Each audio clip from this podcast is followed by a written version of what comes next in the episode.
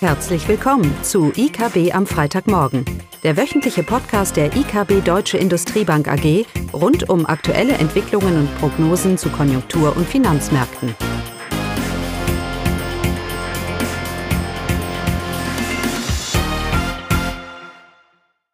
Willkommen zu IKB am Freitagmorgen mit Klaus und mir, Caroline.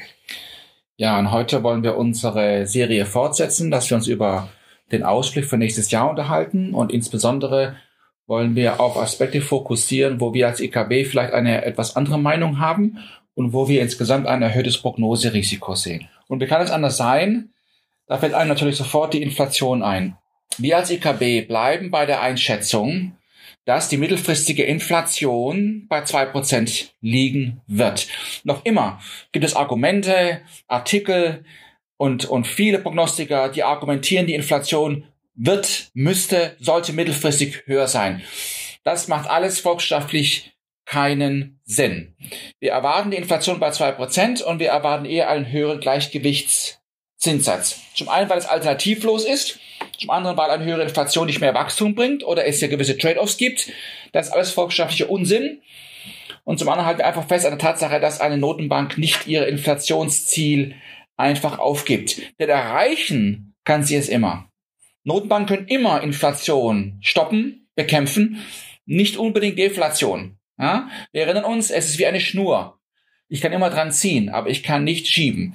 Und von daher weigere ich mich, Argumente zu akzeptieren, warum die Inflation mittelfristig höher sein soll. Sie bringt der Eurozone gar nichts, sie bringt höhere Volatilität und und damit auch eine höhere Inflationsprämie, was die Schuldentragfähigkeit der Euro-Staaten belasten wird.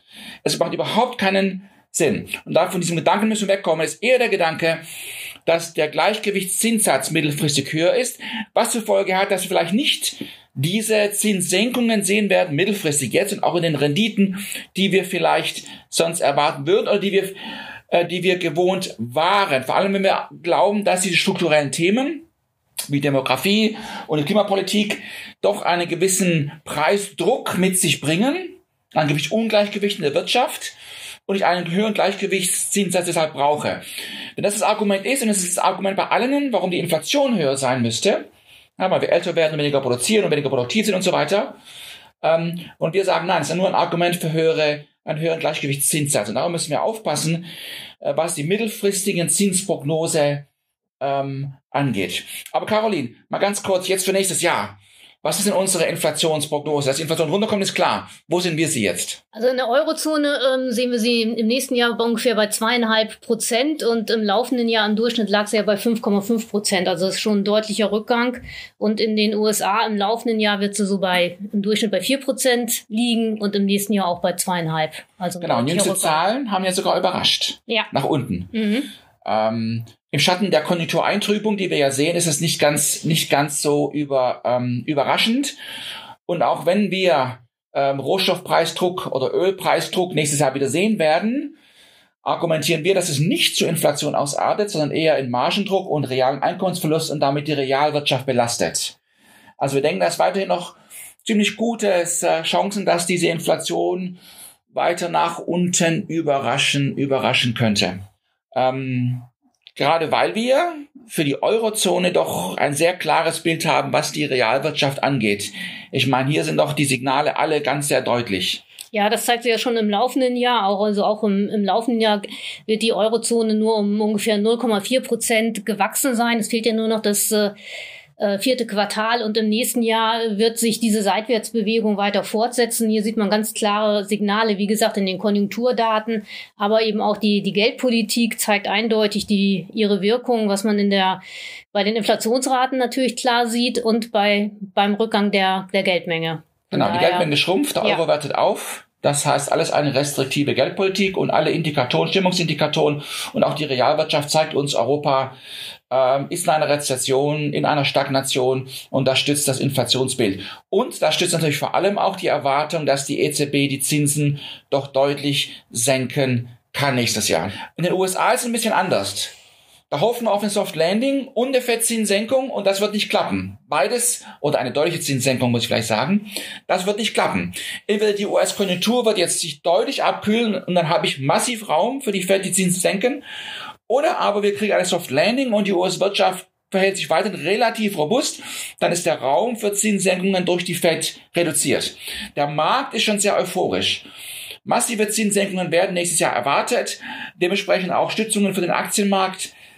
Das beruht auf der Annahme, dass diese US-Wirtschaft sich ausreichend abkühlt, dass diese fiskale Stimulierung und der Inflationsdruck jetzt deutlich auch die Zweitrundeneffekte nachlassen werden. Und nochmal, ist der IKB-Einschätzung, dass eine Soft Landing mit deutlichen Zinssenkungen durch die Fed irgendwie nicht kompatibel ist. Unsere Prognosen deuten ja auf eine deutliche Abkühlung der US-Wirtschaft, aber wie gesagt, noch ist es das Bild ja da einiges weniger deutlich. Ja, klar. Also die US-Wirtschaft bleibt, äh, zeigt sich weiterhin sehr robust im laufenden Jahr. Im Gegensatz zur Eurozone äh, wird die US-Wirtschaft um über, ja, oder um rund zweieinhalb Prozent wachsen. Im nächsten Jahr sehen wir das so um die 1,5 Prozent oder 1,3 Prozent. Aber ähm, ja, es ist eben alles nicht so klar. Es geben sich Anzeichen für eine konjunkturelle Abkühlung. Das sieht man bei den äh, äh, Zahlungsfälligkeiten beim, äh, bei Kreditkarten, dass es da zu Zahlungsverzügen immer mehr kommt.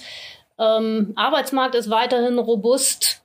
Ja, und auch die Fiskalpolitik im Wahljahr wird sicherlich äh, weiterhin expensiv ausfallen. Genau. Und doch sagen die Notenbanken genau das Gegenteil. Ja. Denn in den USA ist es die Fed, die sich, die schon offiziell von Zinssenkungen spricht, während man in der, in der Eurozone nichts davon wissen will. Aber die Realwirtschaft, die Entwicklungen, die Prognosen ähm, und die Robustheit dieser Prognosen sagen uns eigentlich, dass hier vielleicht mehr Raum für die EZB ist als für die Fed, beziehungsweise die hohen Erwartungen, die man an die Fed hat bezüglich Zinssenkungen im Schatten dieser Ankündigungen der Fed, dass man darüber nachdenkt, werden sich dann vielleicht doch nicht so bewahr, bewahrheiten.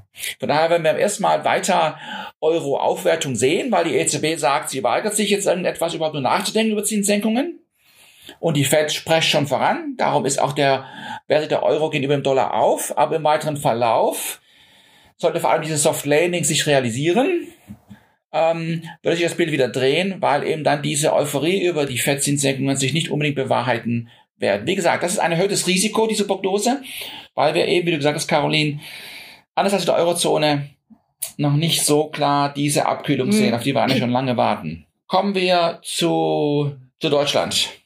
Ja. Ich glaube, da sind man sich irgendwie alle einig, oder? Was so die Prognosen angeht. Genau, da sind äh, alle Prognosen eigentlich so im Konsensbereich von einer Stagnation. Wir gehen davon aus, dass im nächsten Jahr die deutsche Wirtschaft um 0,1 Prozent wachsen wird. Ja, und um, um diesen, ja, sozusagen 0 Prozent Wachstum drehen sich fast alle Prognosen mal positiv, mal auch negativ, gibt es auch einige Beispiele. Aber das ist Konsensmeinung weil eben Wachstumstreiber, insbesondere das außenwirtschaftliche Umfeld, das fehlt. Ja, und die Hoffnung ist, der, haben wir schon öfters hier gesagt, der private Konsum. Naja, der private Konsum ist die Hoffnung. Die Hoffnung für was? Die Hoffnung für eine zumindest mal Stabilisierung. Ja. Dass uns die Wirtschaft nicht noch weiter weg, wegbricht. Ich denke, das ist der Punkt. Die mhm. Prognosen mhm. sind zwischen minus 0,5 und plus 0,4 fürs Wachstum insgesamt mhm. jetzt. Also wie du sagst, da ist man sich einig, dass die Wirtschaft eigentlich sich nur seitwärts ähm, bewegt. Ja. Und das Tragische an dieser Situation ist natürlich auch im Schatten der Wirtschaftspolitik, die wir erlebt haben dieses Jahr, dass natürlich die Transformationsanstrebungen hier verschoben werden. In einem aktuellen Umfeld von konjunktureller ähm, Stagnation, von Rahmenbedingungen, die unsicher sind, von steigenden Energiekosten, all diese Themen, die wir das gesamte Jahr diskutiert haben, ist von keinem Investitionsschub auszugehen.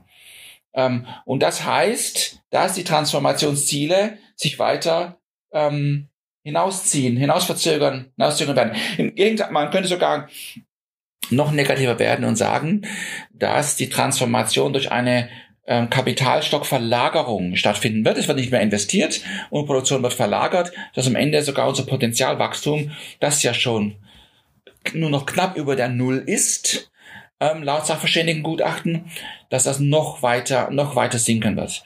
Also wir haben dieses Effekt, dass diese Konjunktureintrübung hier durchaus als Katalysator, negativer Katalysator dienen kann, was Transformation, Investitionen ähm, angeht am, am Standort Deutschland. Es könnte ja auch ein positiver Katalysator sein. Aber dafür müsste man sich auch mal in der Politik von dem Ernsthaftigkeit der Lage mhm. bewusst sein. Naja, vielleicht noch ein paar Quartale von hindümpeln mit Stagnation. Vielleicht kommen, kommen wir, kommen wir so weit. Vielleicht muss auch erstmal der Arbeitsmarkt sich deutlich verschlechtern, wobei sich bei dem Fachkräftemangel ist es vielleicht nicht ganz, nicht ganz so einfach. Also hier ist sicherlich eine, ein hohes, eine hohe Gefahr, dass man diese Rezession nicht als Katalysator für Reformen und Veränderungen ähm, nutzt, sondern eher für ein, für ein, für ein Hindümpeln und Hoffen auf die Konjunkturerholung, denn irgendwie wieder alle Boote anhebt. Ja? Und das wird eben nicht der Fall sein, weil dafür haben wir einfach nicht das Wachstumspotenzial, beziehungsweise in, unsere Industrie ist ja viel zu offen, äh, um allein von dieser Erholung und von den negativen Effekten hier nicht beeinflusst sein. Wie gesagt, wir sind ja sehr besorgt, dass äh, wir eine, einen weiteren Rückgang in der Wertschöpfung der Industrie relativ zum BIP nächstes Jahr ähm, sehen werden. Für 2025 sind wir allerdings ganz positiv gestimmt. Aber das werden wir erst, das werden wir erst nächstes Jahr diskutieren, oder? Ja. Gut. Dann ja. wünschen wir äh, einen detaillierten Ausblick, äh, dem, was wir hier so vorgetragen haben, finden Sie im IK, auf dem IKB-Blog im IKB Dezemberbarometer. Und der erste Podcast im nächsten Jahr findet dann am 11. Januar statt. Wir gehen jetzt erstmal in die Ferien. Und darum wünschen wir schöne Weihnachten. Tschüss. Tschüss. Das war das wöchentliche IKB am Freitagmorgen. Sie wollen immer über neue Ausgaben informiert bleiben? Dann direkt den Podcast abonnieren. Oder besuchen Sie uns unter www.ikb-blog.de slash podcast.